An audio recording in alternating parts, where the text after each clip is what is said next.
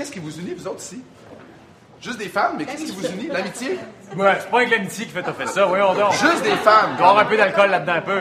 Même pas. C'est juste l'amitié. C'est quatre amis de longue date, ça. Combien, de- combien de temps? 45 ans. 45 ans. Euh, non, non. J'ai même pas ça, moi, 45 ans. C'est écœurant. C'est écœurant, hein? De les cheveux tout croche, la barbe d'un bras, toi dans l'œil qui le grise, les doigts qui frisent, c'est toi tu bois, lui il double la messe, il bouge pas là, pas simple à suivre, il passe une mop, là il change de chemise, il drop des scotch, de grip et clutch, il tête une pop, ça sur une botte. Hey, Gaétan Barrette, qui est dans l'actualité très souvent, est-ce que est-ce qu'on a fait une demande pour lui? C'est le fun de le recevoir. Ça fait longtemps qu'on ne l'a pas eu à deuxième mandat. Tout à fait. On a fait une demande, hein, et il est non disponible. Cette semaine ou. euh? Non disponible cette semaine. D'accord. Reçoit Catherine Proulomé, la comédienne. J'ai envie qu'on la découvre. Tu sais, c'est une fille qui a de l'expérience, là, tu sais. Elle est vraiment le fun, cette fille-là, puis il faut être capable de faire sortir ça? de. Catherine Coulommiers, Ah ouais, elle est malade, elle est malade. Moi, je, je l'aime d'amour, cette fille-là. là. Juste à trouver les bonnes questions pour la faire sortir parce qu'elle a pas de langue de bois non plus, puis c'est ça qui est le fun avec elle. Corias, il y a huit nominations à la disque. Pour euh, quelqu'un qui fait du rap au Québec, c'est extrêmement rare. toute son évolution n'a pas été facile. Il n'est pas né dans la. Et il parle de problèmes de société dans, dans son art. Écoute, j'ai rien, rien, rien contre les marimés de ce monde. Mais Corias représente beaucoup plus que le Québec est aujourd'hui. On soit la protectrice du citoyen. Oui, ben, Raymond Saint-Germain qui euh, a présenté son rapport annuel euh, vers la fin de la semaine dernière. Un rapport dans lequel elle met en lumière assez clairement que les compressions budgétaires cumulées ont un impact direct sur les services aux citoyens. La réponse du gouvernement Couillard à ce rapport-là, ça a été quoi? Le discours sur les personnes vulnérables, les discours sur la solidarité avec des finances publiques déséquilibrées et un endettement chronique, ce n'est que du vent. Donc, Mais il est capable de dormir le soir. Donc, on a trouvé Michel Fournier, qui est un maître animalier. Et on va avoir trois animaux sur le plateau ce soir. Cachou, Béarix et Squat. Le chéri suprême, ce serait d'avoir les chats qui sont tombés dans l'enfer de la drogue après avoir tourné les pubs de Cottonelle. Après la pause, l'enfer de la drogue. Dans sa main, une drôle de bébé, il travaille fort le moins lance des sommes au gré dans le noir, des fois il est bien bon là, puis il attend soir. Donne-moi ça, juste de même, rien que de ça, pis drette que là, ouais, donne-moi ça, juste de même, rien que de ça, pis drette que là.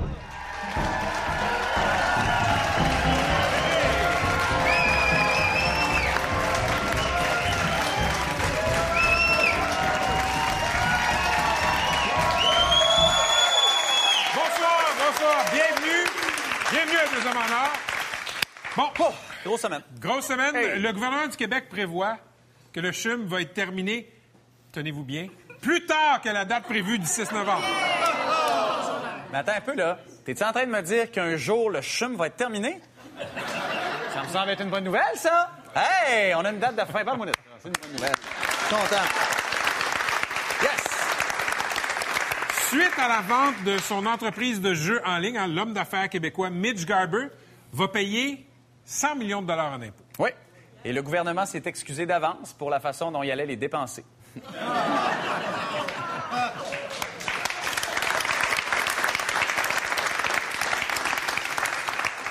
Hey, hey, le petit Jérémy, qui est de retour dans l'actualité, hein, oui.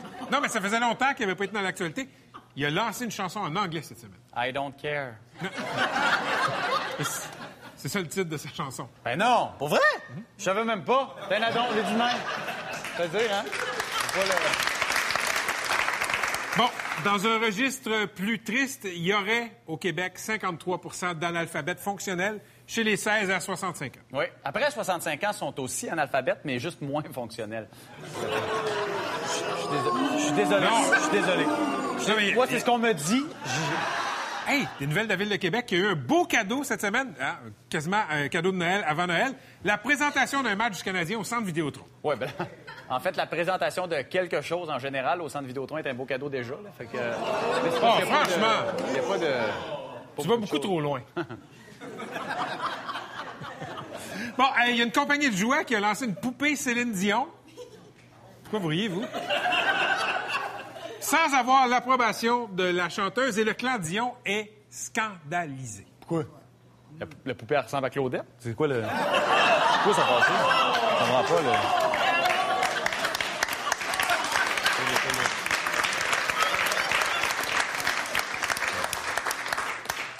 C'est fait, la course à la chefferie du Parti québécois est terminée et on connaît maintenant le grand gagnant. Philippe Couillard! Bravo!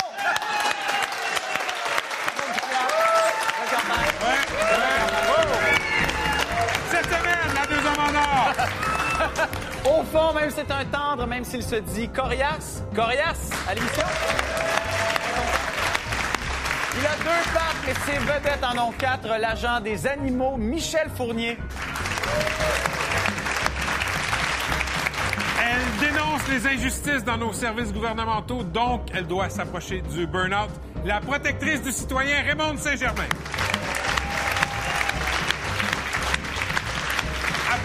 Passée aux aveux, elle a purgé quatre ans dans Unité 9, mais elle n'est pas encore sortie de l'auberge. Catherine Proulomé est entrée par trois.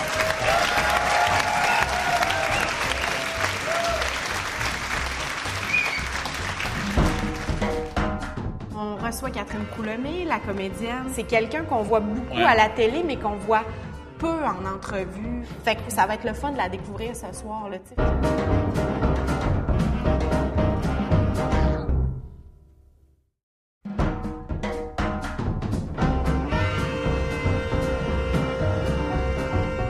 J'en profite pour te féliciter pour tes nominations au, euh, au Félix. Je suis nommé? Ah Je pense que oui. Je pense Ah que oui, oui. c'est huit nominations, c'est vrai, ouais. yes! Dans Urbania, tu as écrit Ouais, pour être dans le showbiz et tout ça, faut faire des trucs un peu ma tante friendly. Ici, pour toi, c'est-tu un show de ma tante friendly? Euh, ce show-là, je l'écoute, ben honnêtement, de façon, euh, je l'écoute religieusement. Donc, euh, je, ne me, je ne me considère pas comme étant ce public-là. Donc, je vais dire que non. Ça respecte pas trop trop l'égalité des sexes, deux hommes en or. Il faudrait que ce soit un homme et un transgenre en or ou quelque chose qui est un petit peu plus... euh, un homme et un gender fluide en or, ce serait pas pire. C'est Suggestion. un peu ça, c'est un peu ça, mais on va te laisser. Ben, JP est un peu gender fluid, fait que c'est correct.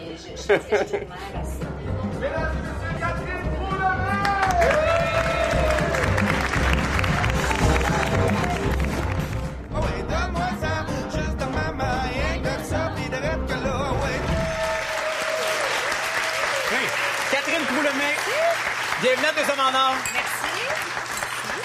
Catherine, écoute, je pense que tu es dans l'Union des artistes, là, une de mes personnes préférées pour vrai. C'est vrai, Non, mais pour vrai. en privé. Je le sais. Puis t'es, parce que tu es drôle, tu es authentique, tu es charmante, tu es pas mal tout ça, en fait. Tu trouves? Oui. Et je me pose la question, pourquoi toi, on Oui. te voit pas plus partout dans des shows de même? Parce qu'il me semble que tu fais exploser un plateau, toi. Tu trouves? Ouais. Ouais.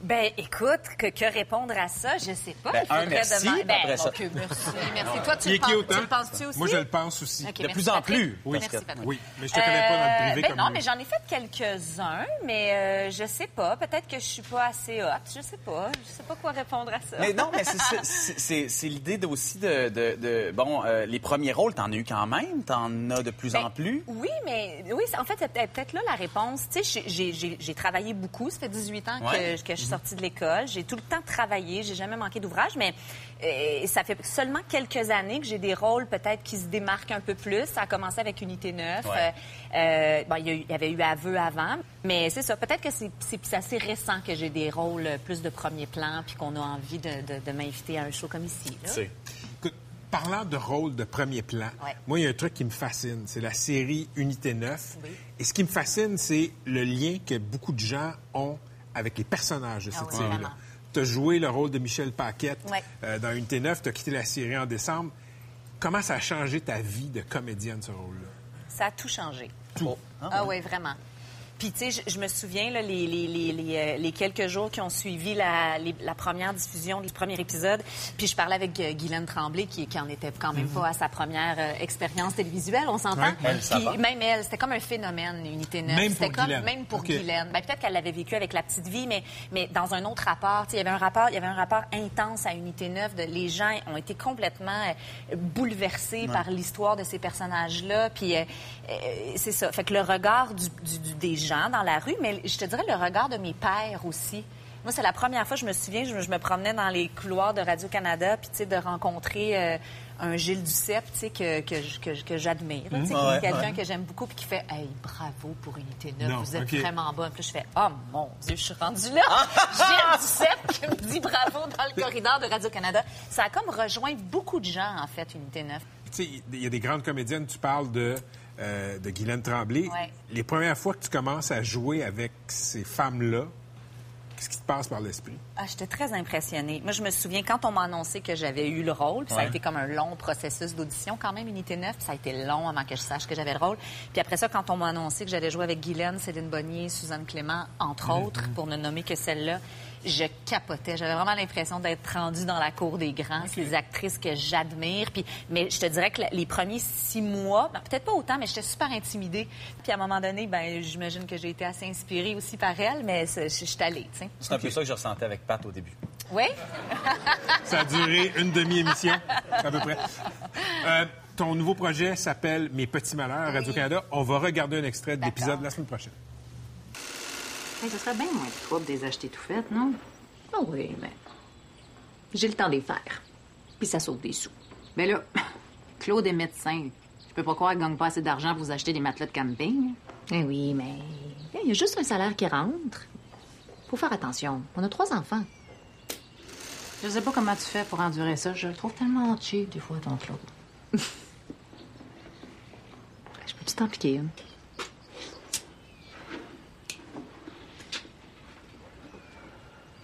Je me sens délinquante.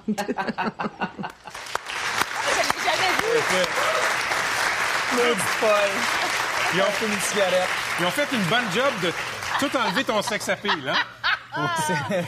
Ça faisait longtemps qu'on n'avait pas vu à la télé une vraie reine du foyer comme dans l'ancien Oui, oui, temps. oui, oui, c'est ça. Euh, c'est pas toi. Est-ce que tu as fait beaucoup de recherches pour ce personnage-là? Euh, non, j'ai pas fait de recherche. Pour vrai, le personnage était tellement bien écrit, puis c'est, tu sais, c'est euh, légèrement inspiré, disons, de la vie de Jean-François Oui, Léger, de l'auteur. Puis tu sais, souvent en audition, on va, on va passer une audition, puis le- la description du personnage, ça va être euh, jolie jeune fille de 35 Ah, ans, dynamique et lumineuse. Ça veut tout dire et rien dire. Là, tu fais OK, ouais, super inspirant. Mais pour, pour vrai, pour, ce- pour Nicole, ça faisait longtemps que j'avais pas fait un, un personnage, mais j'ai même le goût de dire presque jamais, tu sais, d'un personnage euh, super simple. Puis c'est tough d'aller d'aller chercher ça, d'aller chercher cette espèce de sobriété-là dans le jeu. Ben, parce que, euh, surtout quand tu viens de faire une série comme Unité 9, où tu es dans l'éclat, tu es dans le... Ouais, oui, puis là, tout à coup, tu es dans quelque chose de super straight, mais de super vrai, d'authentique. Plus compliqué? Ben moi, je trouve ça plus compliqué d'aller chercher. Puis en même temps, c'est ça, c'est que moi, j'ai vraiment le souci de, de, de m'éloigner le plus possible de moi. J'ai comme aucun plaisir à me jouer moi-même. Fait que, euh, fait qu'il y a comme un, c'est ça, un travail supplémentaire de composition, mais dans une sobriété puis dans une simplicité. 2011, ça a été la dernière saison de Une grenade avec ça. Tu jouais une jeune adulte. Ouais. Cinq ans plus tard, dans Mes petits malheurs, là, tu joues un rôle de maman un peu matante. Eh oui. Est-ce que je suis le seul à me demander ce qui se passe avec ton passé? casting depuis cinq ans? Ah, je me le suis demandé moi Ouais. aussi. Mais- je suis mais- comme mais- un choc. Ah oui? Ah oui, un gros choc. Ben, tu sais, quand j'ai, c'est ça, j'ai lu la fameuse description du personnage de Nicole, qui avait dans la quarantaine, je pense que ça OK. disait. Je fais, bon, ben, ça va. Jusque-là, Ouais, j'ai ouais. 40. Ça se peut. Fait que là, tu sais, ça commence. Oui, voilà, ça se peut. Mais quand j'ai eu le rôle, j'étais super contente. Mais après ça, quand j'ai rencontré mes enfants, on s'est vus pour Les la première fois, mes enfants télévisuels. Puis là, j'ai vu euh, Rosemary qui a 20 ans, puis l'autre qui. Puis là, j'ai fait, Hein, OK, boy! tu sais, on pourrait sortir à buvette chez Simone ensemble, prendre un verre, mais je suis ta mère là, dans la série. J'avoue que j'ai eu un petit choc. OK. Oui, oui. Que mais, mais je attends, peux- attends, attends. euh, Oui? le, le- le choc, tu le dis avec une petite grimace forcée. C'est-tu, c'est un choc professionnel, quoi, où tu te dis, OK, là, les rôles de jeunes premières, c'est fini ou c'est Ah, ben là, c'est- les, c'est jeunes- quoi? là? les rôles Non, de jeunes premières, c'est clairement fini. Là, j'ai- tu te dis, j'ai j'ai des rôles de mère, c'est comme ça qu'on me voit ou? Oui, ben en fait, ça a été comme mon année. Tu sais, comme cet été, j'ai fait Roméo et Juliette. tu sais, quand je disais-. La mère de Juliette. Mais tu sais, il y a quand même certaines personnes qui ont eu le tact de me demander Ah, tu joues dans Roméo et Juliette. Tu, fais Juliette? Là, je- Oh, avec un dos, mais tu dois être content. Oui. Ah oui, un petit vlog. Je fais, ben non, non, non, c'est sa mère, sa jeune mère. Est-ce qu'il y a la peur de vieillir qui est liée à ça? tu sais? Est-ce que, est-ce que, parce que ça, ça devient cliché à chaque fois qu'on soit une comédienne, on demande Ouais. ça, tu sais, on pose Oui. la question. Mais est-ce que toi, tu l'as, cette peur de vieillir-là? Ah, que ça existe? solide. Pour vrai? Solide. Même toi? Même moi. Arrête donc! Vois-tu comment je suis? Ouais. Ouais. Ouais, je trouve ça, je trouve ça dur de ce métier-là, euh, particulièrement. Peut-être que je pense que y a sûrement plein de femmes qui sont pas comédiennes, qui ont 40 ans puis qui ont, qui ont peur de vieillir, là. Mais, mais je trouve que nous, notre métier nous remet ça beaucoup Inévitablement. euh, inévitablement dans le visage, le fait de, tu vieillis, hein, puis euh, notre image est quand même assez importante, puis, puis c'est ça, veux, veux pas, c'est la réalité. Là, plus on vieillit, moins, moins il y a de rôle, puis ça, je pense que ça effraie toutes les actrices que je, que je connais. On, on parle de, de- de vieillir. Dernière question. L'auberge du chien noir Oui. a vieilli avec nous pendant 14 ans. Oui, 15e année. C'est la 15e année de l'Auberge ultime J'ai année. couvert le lancement de l'auberge comme chroniqueur télé au Journal de C'est Montréal. pour te Il dire à 15 quel ans? point ça Il fait il y a longtemps. 15 ans, oui. Wow. 14 ans. On a envie de rire des fois en parlant de l'auberge du chien noir avec un petit clin d'œil, mais ça fonctionne. Oui, oui, C'est quoi vraiment. le mystère de l'auberge du chien noir? Qu'est-ce qui, c'est quoi la recette? Qu'est-ce qui fait que ça a fonctionné? Moi, là, j'ai été fan fini de 4 et demi.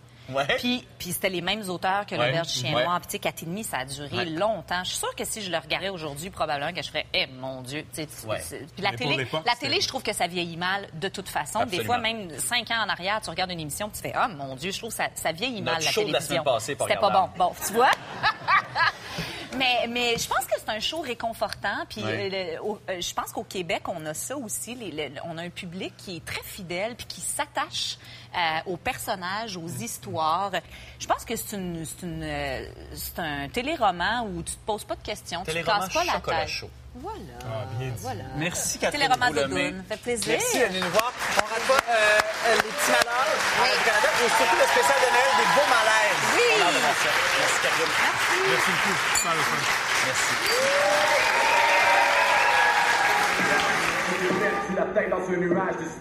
Il a remporté euh, récemment le prix pour son engagement et sa prise de position en tant que féministe.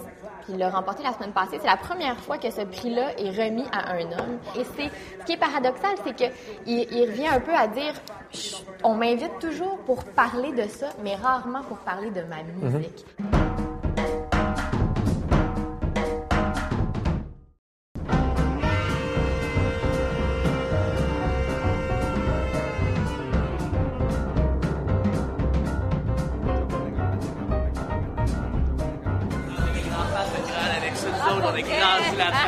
J'adore ça. Mais tu vois, ça, ça fait faire un coup de vieux aussi quand tu te fais dire je m'écoute- je t'écoutais quand j'étais jeune. Là, On ça pas fait si comme... vieux que ça non plus, ah, c'est ça. Ouch! J'écoute une télé aussi, là. OK, OK, merci.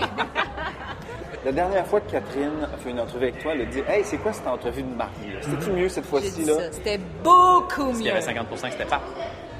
Oui, c'est ça. Puis Pat, il est bon, Pat.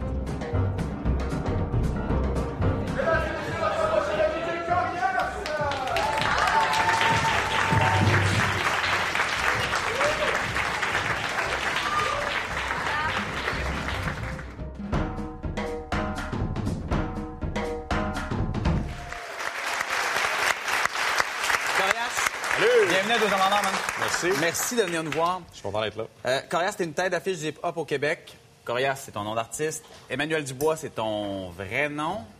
Corias ou Emmanuel pour le reste d'entrevue? Emmanuel, ouais. Emmanuel? Ouais, ouais, ça Parfait. va être euh, le dude derrière le, le rapper. Fait que, dude, euh, il y, a- il y a des gens qui te connaissent pour ton talent musical. Il y en a beaucoup qui t'ont connu pour tes prises de position. Tu as, écrit l'an passé un texte qui s'appelait Natural Born Feminist. Ça a fait beaucoup jaser. Tu es allé sur des plateaux pour en parler. Est-ce que tu es tanné qu'on te parle de ça? Oui. oui, je commence à être tanné un peu. Euh, je suis pas tanné qu'on aborde le sujet du féminisme parce qu'il est très important. Euh, mais je suis un peu tanné euh, que ce soit un peu toujours la même chose, qu'on me repose toujours les mêmes Ouais. questions un peu partout. Évidemment qu'il y en a plein qui sautent sur l'occasion de me prendre en entrevue à cause de ça, mais euh, Ce serait le fun des fois que ce soit des filles qui soient invitées. C'est- un petit peu contre-productif que ce soit un gars qui est invité sur tous les plateaux pour parler de féminisme. Il y en a à peu près 150 autres filles qui parlent de ça mieux que moi encore. Ben, en fait, c'est qu'à un moment donné, je pense que tu es un artiste qui, euh, qui a des prises de position, tu t'engages. Est-ce que ça, à un moment donné, ça ne nuit pas à ton art ou ça prend pas plus de place que ton art? En fait, mon engagement vient même pas de moi. Je me suis fait inviter à être engagé. C'est-à-dire être engagé, c'est être dans l'action. Ouais. Mon engagement, concrètement, c'est d'aller parler aux jeunes dans les écoles puis de, d'aller conscientiser le monde. Dans, je l'aurais pas fait de moi-même, faire ça, aller faire des conférences dans les écoles. C'est vraiment parce qu'on m'a invité à le faire. puis J'y ai vraiment pris plaisir parce que je vois qu'il y a des résultats concrètement, que des gars qui viennent me voir après et sont comme, man, j'avais jamais vu ça sous cet angle-là. Ça peut peut-être éviter des agressions sexuelles, qui sait.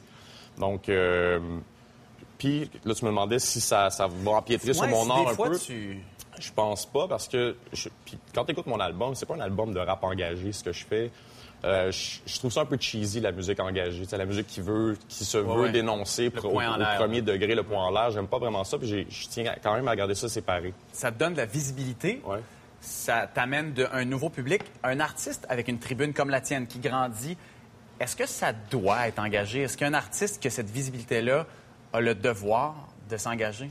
Je pense pas puis euh, moi je trouve que c'est quelque chose qui est noble de choisir d'utiliser sa tribune pour promouvoir quelque chose ou pour défendre une cause et tout ça, mais aucun artiste est obligé de faire ça. Puis je vais pas blâmer un artiste puis dire qu'il est moins bon que moi parce qu'il parce qu'il le fait pas. Euh, je sais pas. Je pense que je pense qu'il y a une responsabilité qui vient avec ce que tu dis, Oui. mais l'engagement c'est vraiment propre à chaque personne. Pas tout le monde est à l'aise de faire ça. On dirait que tu te sens investi d'une mission. On te voit, il y a un documentaire qui est sorti sur toi il n'y a pas si longtemps, et on te voit prendre ça à cœur. Est-ce qu'il y a ça dans toi, ce, ce- ce désir-là de pouvoir partager ce que toi, tu as vécu?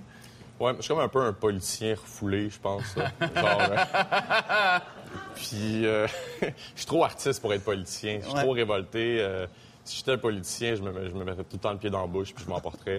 Il faut pas, il faut pas, pour, faut pas faire ça pour être politicien. Donc, euh, ouais, je pense que c'est en moi. Il y a une révolte, il y a une envie, une envie de changement. Puis le fait d'avoir une tribune, ça me pousse encore plus à être engagé sur plein d'affaires parce qu'il y a des gens qui m'écoutent puis qui me suivent. Ouais. Que, ouais, je pense que c'est en moi. Tu sais, le, le- je, je me suis posé la question en regardant le documentaire, on en parlera, mais c'est- c'est c'est disponible sur TV5 et c'est sur ton parcours.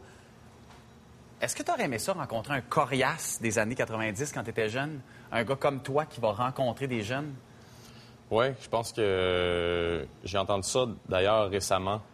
Euh, quand je suis allé rece- recevoir mon prix au Y des femmes, il y a une des femmes, je me souviens pas c'est laquelle, mais avant chaque remise de prix, il y avait un témoignage. Puis une fille qui a dit quelque chose qui, qui m'a un peu jeté à terre, qui m'a dit J'essaie d'être l'adulte dont j'aurais eu besoin quand j'étais jeune. Puis euh, quand elle a dit ça, j'étais comme Man, c'est exactement ça que j'essaie de faire. J'essaie, j'essaie d'être le, le dude que j'aurais aimé admirer quand j'avais cet âge-là, qui dit les choses que j'aurais aimé entendre finalement. tu sais. Écoute, parlons rap. Yes, yes, enfin. Oui, oui, ben oui. Huit nominations à la disque. Bravo. Huit nominations. C'est que pour un... Pour un artiste hip-hop au Québec, huit nominations, c'est du jamais vu. J'ouvre des portes, man. Oui, oui, oui, mais c'est ça qui se passe. Et c'est fascinant parce qu'on se rend compte qu'on parle pas beaucoup de rap. Est-ce que... C'est quoi le problème avec le rap au Québec, en fait? Pourquoi Euh, on n'en entend pas parler? Euh, Il y a un retard, pas, pas juste sur le rap, sur plein de choses, mais il y, a un- il y a un retard par rapport au reste du monde. Aux États-Unis, c'est, c'est- ça fait partie de la culture populaire depuis longtemps, depuis les années 80, tu sais. Puis ici, euh, il y a eu un retard, mais le retard vient aussi avec la musique, c'est-à-dire que les premiers groupes qui sont arrivés sont arrivés à la fin des années 90, début 2000. Il y a eu une longue période creuse, des variétés très intéressants qui, sort- qui sortaient à partir de- de- du milieu des années 2000 jusqu'à 2010 à peu près. Depuis À la Claire Ensemble et, euh, et Dead et, euh, et les- mes albums et tout Ouais. ça, il y a comme un renouveau de qualité et euh, de sérieux dans le rap québécois, c'est-à-dire pas nécessairement sérieux dans les thèmes ou dans, dans comment on fait notre musique, mais dans le dans l'approche artistique aussi. C'est des albums de qualité de A à Z, le- autant au niveau visuel que- qu'au niveau sonore. Puis on a un son qui est distinct, vraiment distinct, une langue qui est distincte ici. Il y a le rap du Québec, puis il y a le rap Maintenant, il y a d'ailleurs. le rap du Québec. J'ai l'impression que qu'on l'a mis ça à map, puis qu'il y a du monde qui se réveille. Mais il y a aussi, euh, Yes Mekan le, le dit aussi, euh, la nouvelle garde de journalistes, de recherchistes ils ont mon âge, ils ont beaucoup plus mon âge maintenant. Il y en a plein qui vont faire découvrir le rap à des gens qui sont un peu plus vieux. Donc maintenant, je suis invité à des émissions. Les Dead sont invités à des émissions plus. qu'on a des- Claire ils a des ensemble, choses à on dire à la claire, la même affaire. Euh, Il y a comme une adaptation naturelle qui se fait. Puis, euh, c'est ça, je parle de la, la jeunesse en ce moment euh, au Québec, elle, elle est, elle- il y a beaucoup, beaucoup de fans de rap aussi, tu sais, donc euh, c'est ça. Parce que l'industrie musicale, je- la radio particulièrement, va pas passer du rap encore. On n'en entend pas. Et bon, euh, le rap vient d'une culture. Les paroles sont parfois assez rough. Il y a un réalisme dans le rap qui frappe. Il n'y a pas beaucoup de soleil tout le temps dans les paroles. Est-ce que c'est beaucoup pour ça qu'on n'entend pas ça? Est-ce que c'est trop rough, le rap? Ouais, ben c'est sûr qu'il y a comme un, il y a une formule qui passe à la radio. Euh, la chanson que j'ai composée pour les écoles, qui est chantée dans, dans plusieurs écoles autour du Québec récemment pour les Journées de la culture, est rentrée en rotation de jour forte à énergie. C'est la première fois que j'ai une, c'est la première fois que j'ai une chanson qui rentre en rotation de jour à énergie. Il fallait que ce soit une chanson que j'ai composée pour des enfants de 5 à 12 ans. OK. Donc, on voit un peu le ton qu'ils recherchent à la radio. C'est-à-dire quelque chose de lumineux, quelque chose de, de consensuel. C'est ce qu'ils cherchent. Puis c'est vraiment pas ce que je fais en général dans ma musique. Donc, Mais c'est un premier pas. C'est un premier pas. Puis c'est formidable que le- ma, ma tune soit rentrée, mais ça montre un peu, tu sais, le- les standards qu'il faut respecter pour être à la radio. là. Je sais Ben, pas. le fait que Corias soit de plus en plus populaire au Québec, est-ce que ça va rendre le rap de plus en plus populaire au Québec? Je le souhaite. Je le souhaite. Puis je pense que le fait justement que j'aie un propos qui rejoint plusieurs personnes, ça fait qu'il y a du monde un peu plus vieux qui sont portés à aller écouter ce que je fais puis qui découvrent de- du rap. Je l'entends souvent pour vrai. Moi, j'écoute pas de rap, mais toi. Puis j'ai- en plus, j'ai découvert un tel puis un tel à cause de ça.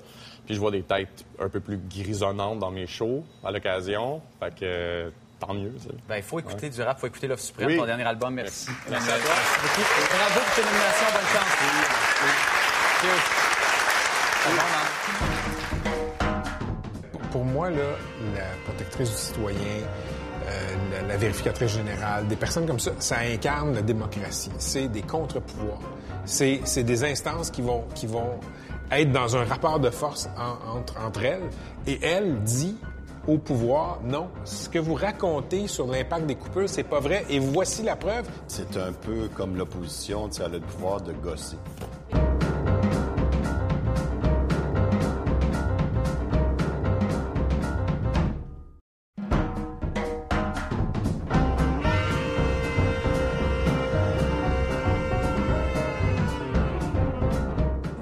Dire que vous voulez quitter votre poste? Est-ce que c'est vrai? J'ai euh, fait deux mandats de cinq ans. Donc, je considère qu'après dix ans, euh, il est intéressant qu'un autre protecteur vienne prendre les fonctions. Mais on voulait quand même vous garder, là. mais je resterai en fonction jusqu'à ce que l'Assemblée nationale, sur la recommandation du premier ministre, désigne euh, la personne qui me succédera. Je ne laisserai pas tomber les citoyens.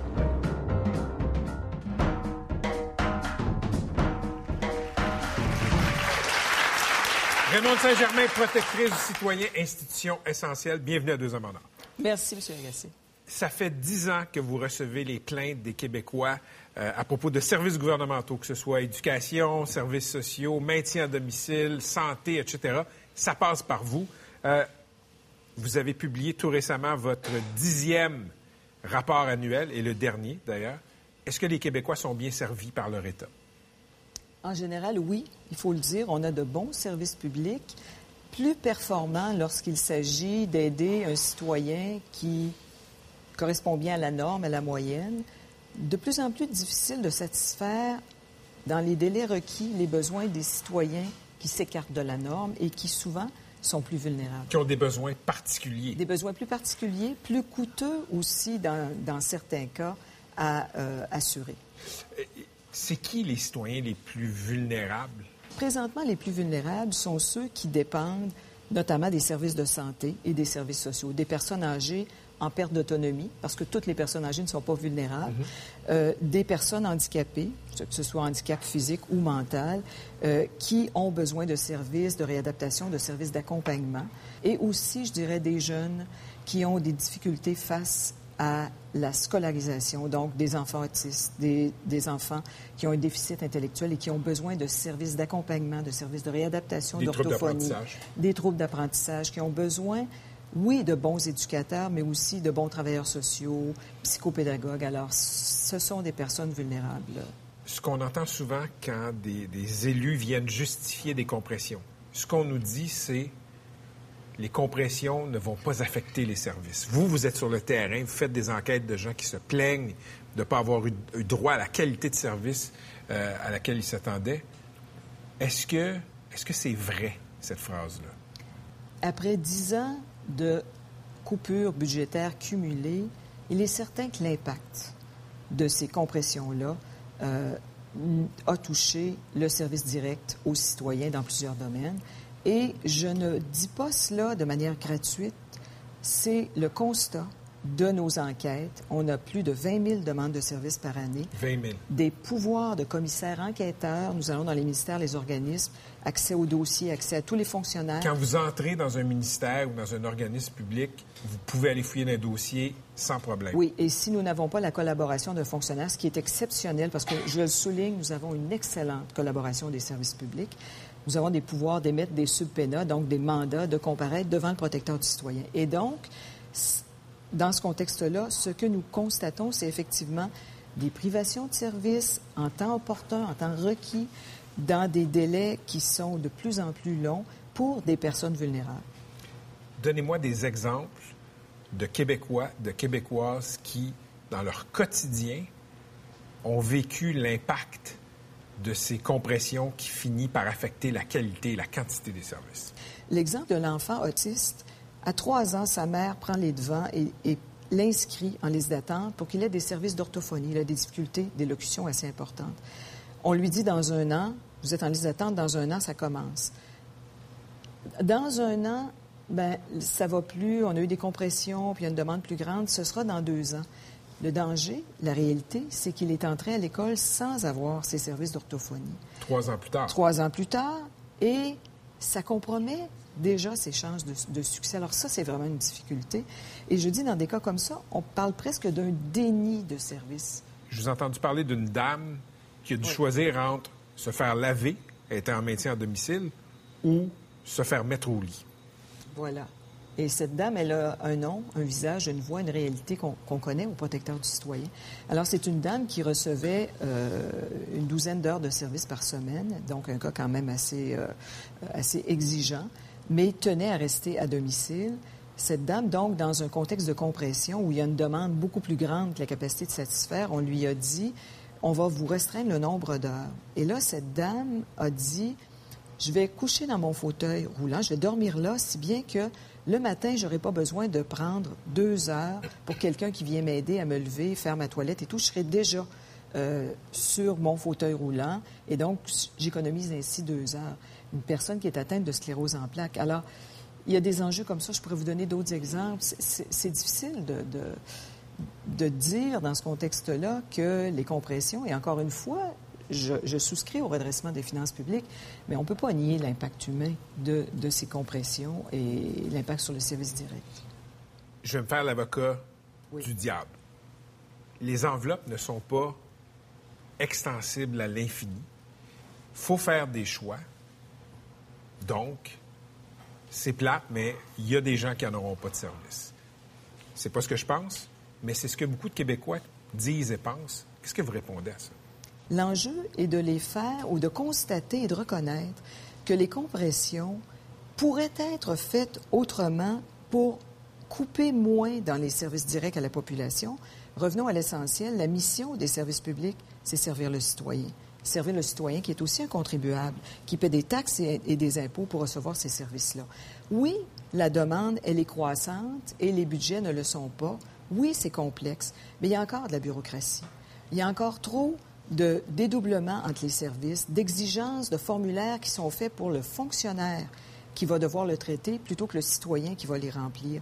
On a une difficulté d'accès à des médecins, long délai d'attente. On demande encore des diagnostics pour un enfant autiste. On sait que c'est une condition à vie.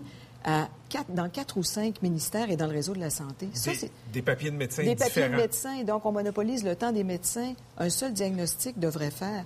Mais on a des façons de faire qui sont trop machinales, systématiques, qui manquent d'innovation. Et au fil des ans, il y a des occasions qu'on a manquées, mais il n'est pas trop tard. Il en reste des bonnes occasions de réduire la bureaucratie pour préserver le mieux possible, le plus possible, les services directs. Vous êtes un peu le chien de garde de la qualité des services que les Québécois reçoivent.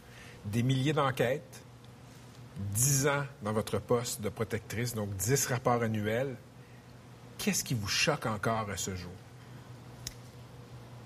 Je dirais que ce qui me, me, me déçoit le plus et, et, que je considère vraiment un défi, c'est de mieux adapter les services à la situation des personnes particulièrement vulnérables qu'on doit desservir. On a parlé des formulaires, de la rigidité, de la longueur des délais.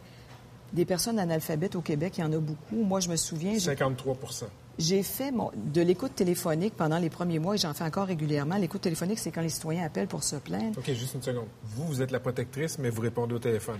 Je, régulièrement, je, parce qu'il faut être terrain dans cette fonction-là, je m'assois avec les employés à notre direction de l'accueil et de la recevabilité. C'est la première ligne chez nous. Je fais de l'écoute et là, je les entends parler à des citoyens. Et je n'oublierai jamais ce citoyen, un homme, qui a téléphoné et ce qu'il nous a demandé d'une voix timide, c'était Est-ce qu'il faut que je vous écrive pour vous parler? Si on avait répondu Oui, monsieur, écrivez votre plainte, puis on veut tout ça, jamais on n'aurait pu l'aider alors qu'il avait une doléance fondée, puis on a pu faire quelque chose pour lui, c'était un accidenté du travail. C'est déterminant. L'approche, penser pour qui on existe et comment on doit s'adapter aux besoins de ces personnes. Vous êtes là devant moi, vous avez une voix toute douce. Puis je comprends qu'une partie de votre efficacité, c'est le doigté et la diplomatie. Y a-t-il des fois où il y a des cas qui vous mettent, en bon québécois, en crise? Derrière des portes closes, il se dit des choses que je garde privément.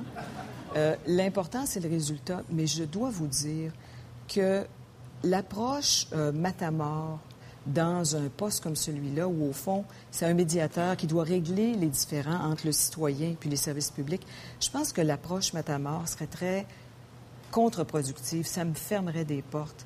Et bon, j'ai eu le privilège d'œuvrer pendant 30 ans dans les services publics du Québec.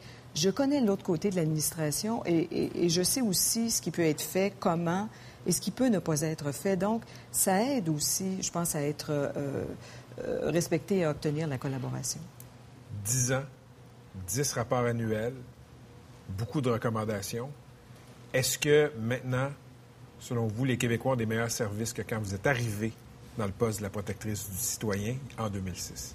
Je dirais qu'en ce qui concerne l'adaptation aux technologies, le service à, à, grande échelle à des citoyens qui correspondent à la norme, l'émission des permis, l'état civil, le Québec est remarquable. Là où il y a un écart croissant entre le besoin du citoyen et le moment où il est satisfait, c'est dans beaucoup de services de santé, services sociaux, parce que on a fait, on a une demande qui est très importante et des ressources, évidemment, qui ne sont pas capables euh, d'être accessibles en que qui. Puis la solution, euh, je pense, elle passe par une plus grande écoute et plus d'empathie. Raymond Saint-Germain, merci pour l'entrevue, mais surtout, merci pour tout ce que vous avez fait pendant dix ans, d'avoir été la voix des sans-voix. Merci. merci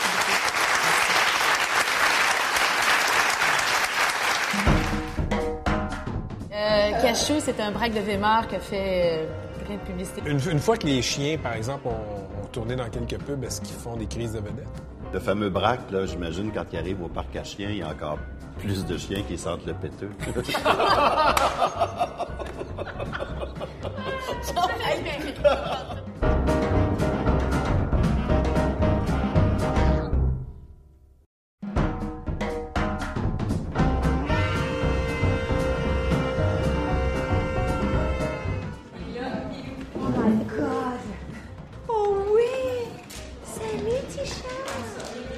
c'est drôle quand même, un chat pas de poil, j'avoue.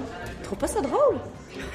Au départ, oh, oui, c'est on en a weird. six à la maison. Oh my euh, God! Je pense que j'ai jamais touché à ça. Moi, j'adore les chats, surtout. là. J'aime bien les chiens aussi, mais les chats, c'est... Mais je, je pense que c'est pas pour moi, là. J'oserais pas penser. pour toi. C'est pour moi, c'est tout pour moi.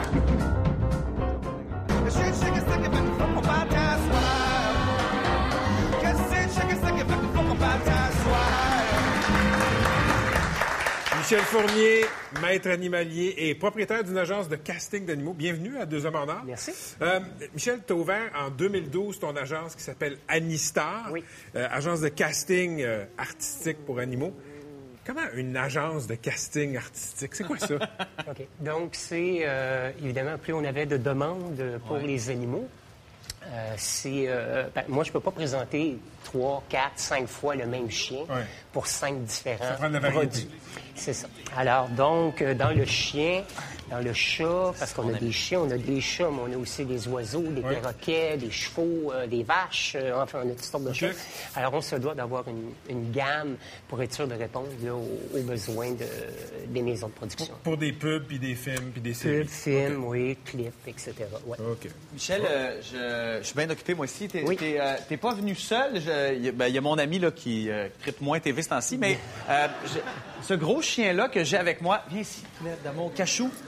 Qu'est-ce qu'elle a de spécial? Viens avec moi, bébé. Viens avec moi, bébé. Ouais, Qu'est-ce qu'elle a de ben, spécial? Dans le cas de, dans le cas de Cachou, c'est que euh, souvent, on va faire des pubs ou des films et les animaux vont être euh, accessoires. Ouais. Dans le cas de Cachou, c'est un chien qui a eu des premiers rôles, Arrête si tu veux, dans des pubs ou Puis des moi, je suis là, j'apprends dans l'Est depuis tantôt. Je suis bien C'est gêné. comme euh, le Tom Cruise des chiens. Si tu veux, ouais, si tu veux. Mais supposons que c'est niaiseux, mais euh, elle a un premier rôle, puis il faut faire un rôle récurrent. Faut qu'elle garde son poids. là. Supposons qu'elle prend 10 livres en deux, en deux shots. Là. Ça, c'est ça, Non, ce qui ça, arrive dans ce temps-là. Ça, en deux shots, ça n'arrivera pas. Mais si jamais le chien prenait 10 livres, euh, probablement qu'on va le, le présenter, mais pour un autre projet de, de, de, de produits amaigrissants ou... euh, voilà. Euh, Michel, quand des comédiens tournent sur de longues périodes, il faut leur donner des heures supplémentaires, il faut leur donner des primes. Euh, un chien, un chat, on leur donne quoi? Double ration de croquettes? ou Ouais, comment ça, ça marche? Ouais, ça peut ressembler, ça peut ressembler à ça. Donc, généralement, on a déjà un storyboard, on sait euh, ce qu'on va avoir à faire, les scènes qu'on va avoir à tourner. Et il faut penser aussi que l'animal a un, maximum au niveau de son potentiel à De- se concentrer, de sa patience. de faire une, de faire une action. C'est un peu comme un enfant. Donc, un enfant, deux minutes, ça joue au cowboy, deux minutes après, ça veut faire du vélo, deux minutes après, ça veut jouer au Nintendo. Les, les animaux, c'est un peu la même chose. Donc, il faut garder l'intérêt. Les premières scènes sont toujours les meilleures. OK. Après ça, la concentration, Plutôt dans la journée, mieux. ça. Après ça, ça complique. Jusqu'à ce qu'on arrive à une nouvelle scène. Là, on arrive à une nouvelle scène. Ah, c'est nouveau, nouvelle action. Ah, l'intérêt revient et là, on peut repartir encore pour Parce que c'est- comme Pat et moi. hein. Dans une émission, à un moment donné, je veux dire, on se tanne. hein. Ouais. Euh, là, je vois qu'il y a un chat aussi. Ouais. C'est quoi son nom? BRX. BRX. Euh, Voilà. Pas de poils, c'est Ouais. sa première caractéristique. Mais qu'est-ce qu'elle fait d'autre, BRX, à part être pas poilu? À part d'être pas poilu. Ouais. Donc, BRX, c'est un chat qu'on a utilisé dans une, euh, dans une scène de- pour une compagnie d'assurance.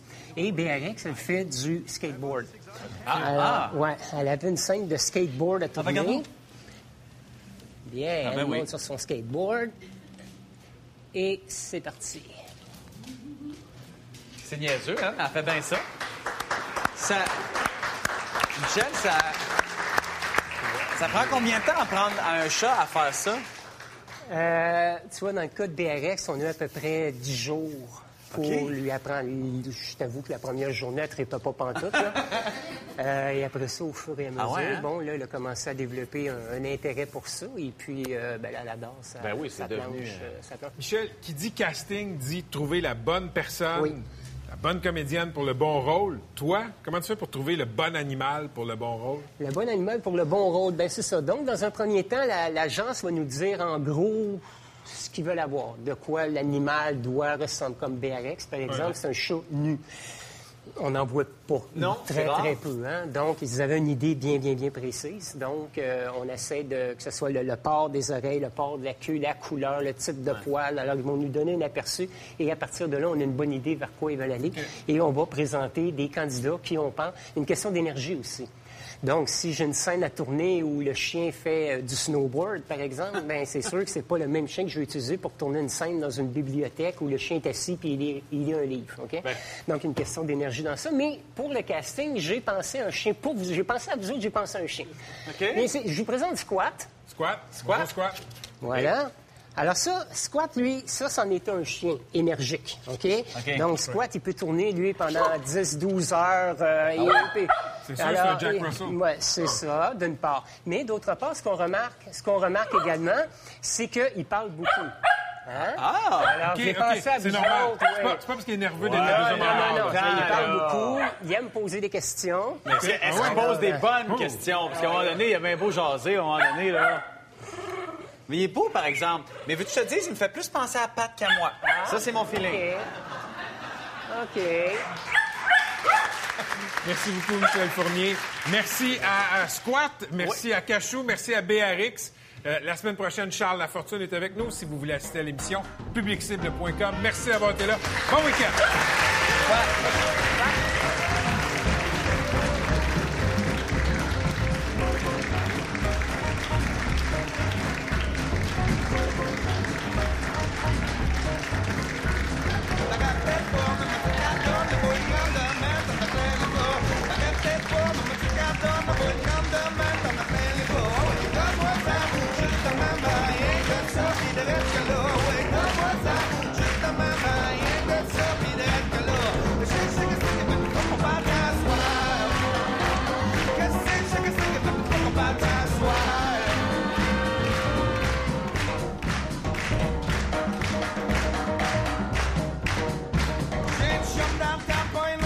orgueil, j'fais tout proche la barre d'un mon moi qui grise, les doigts qui frisent, si toi tu bois, lui double la messe. Il bouge pas de leur pas simple à suivre, il son membre, le de chemise, il robe des scotch, de grippe et cloche, il tête une ça le une botte.